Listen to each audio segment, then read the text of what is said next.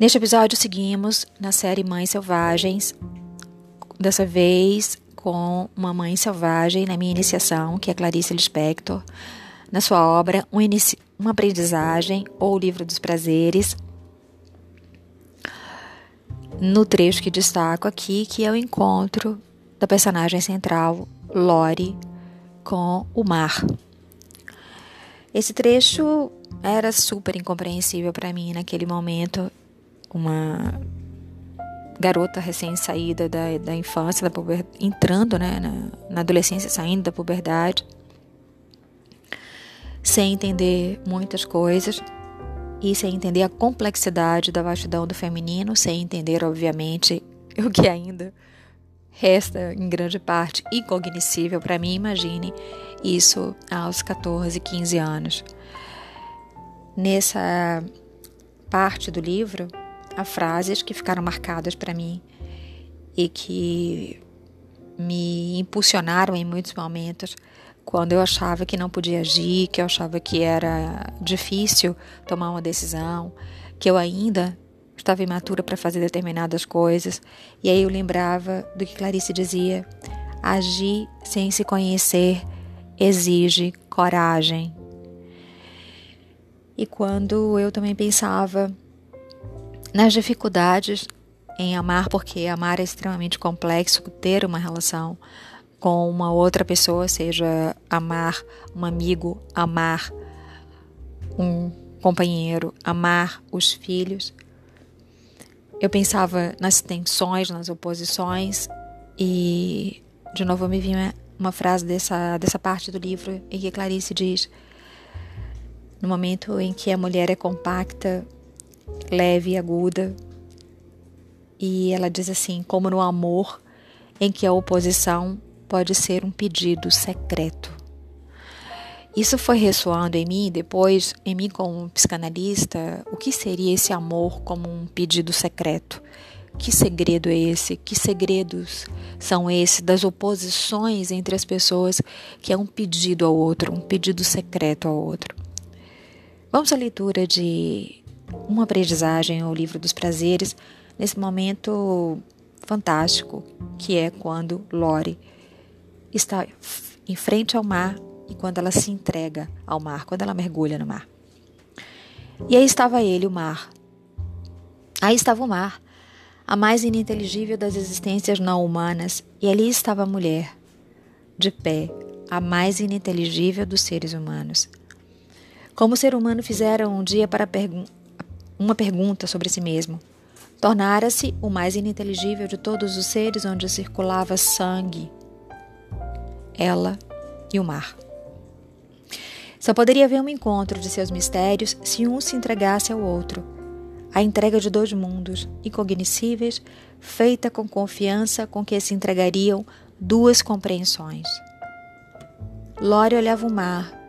Era o que podia fazer ele só lhe era delimitado pela linha do horizonte, isto é, pela sua incapacidade humana de ver a curvatura da terra.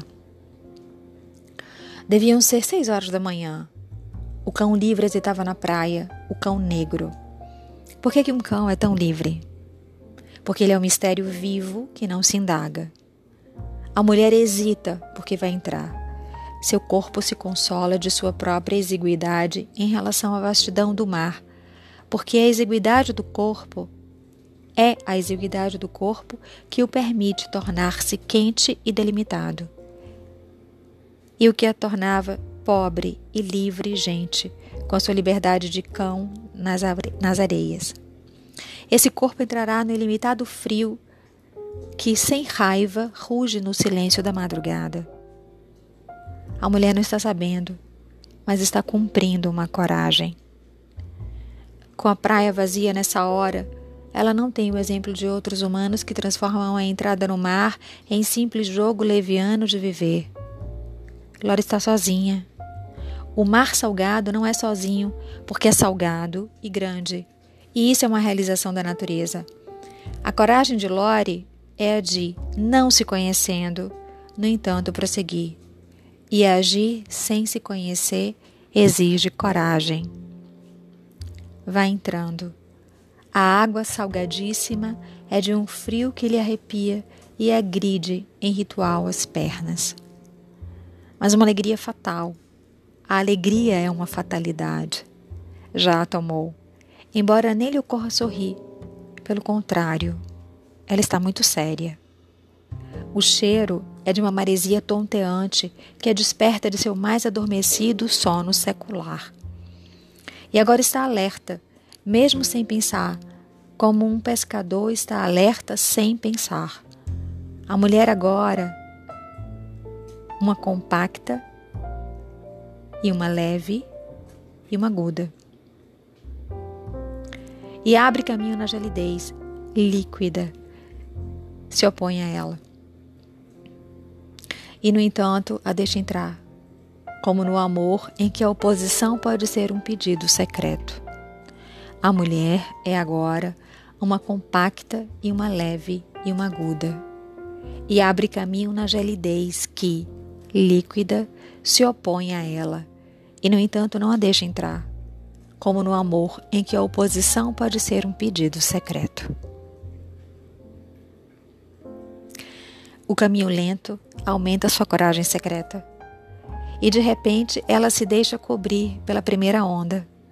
O sal, o iodo, tudo líquido, deixam-na por uns instantes cega, toda escorrendo, espantada de pé, fertilizada.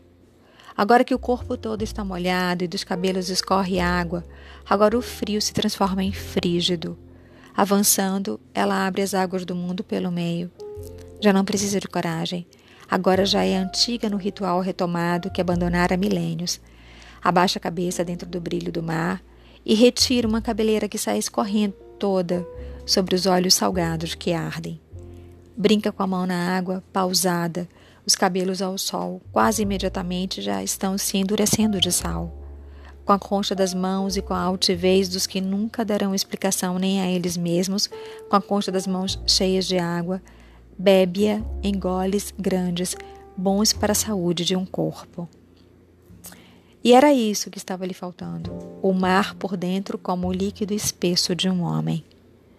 Agora ela está toda igual a si mesma.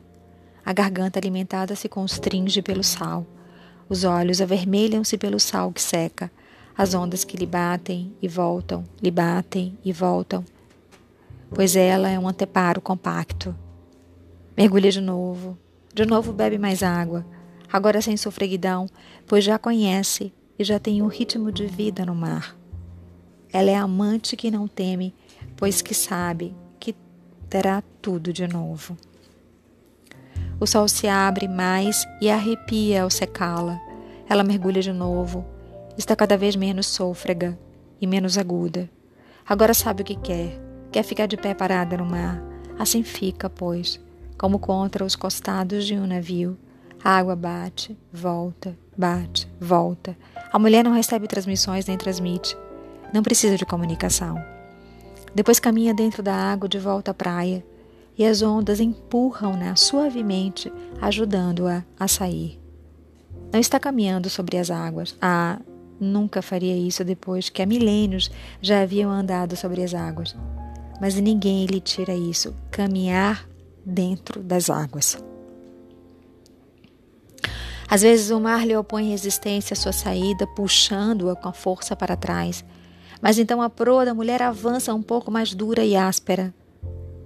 E agora pisa na areia. Sabe que está brilhando de água, e sal, e sol.